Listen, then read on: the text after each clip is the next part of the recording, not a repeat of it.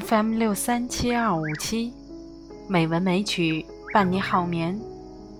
亲爱的朋友，晚上好，我是冰莹。今天是二零一八年十月六日，欢迎您收听《美文美曲》第一千四百四十期节目。今天，冰莹给大家读一篇张爱玲的散文《秋雨》。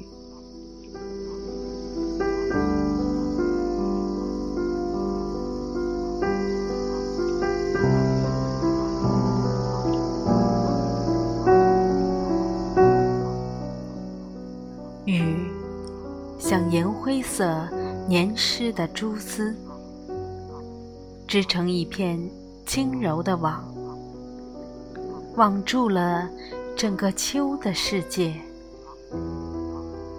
天也是暗沉沉的，像古老的住宅里缠满着蛛丝网的屋顶。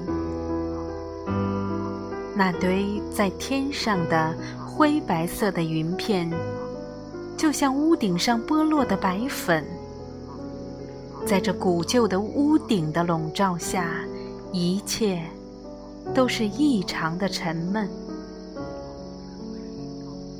园子里绿意意的石榴、桑树、葡萄藤，都不过代表着过去盛夏的繁荣。现在已成了古罗马建筑的遗迹一样，在潇潇的雨声中瑟缩不宁，回忆着光荣的过去。草色已经转入忧郁的苍黄，地下找不出一点新鲜的花朵。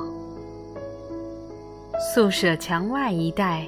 种的娇嫩的洋水仙，垂了头，含着满眼的泪珠，在那里叹息他们的薄命。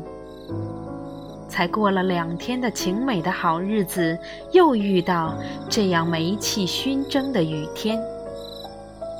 只有墙角的桂花，枝头已经缀着几个黄金一样宝贵的嫩蕊，小心的。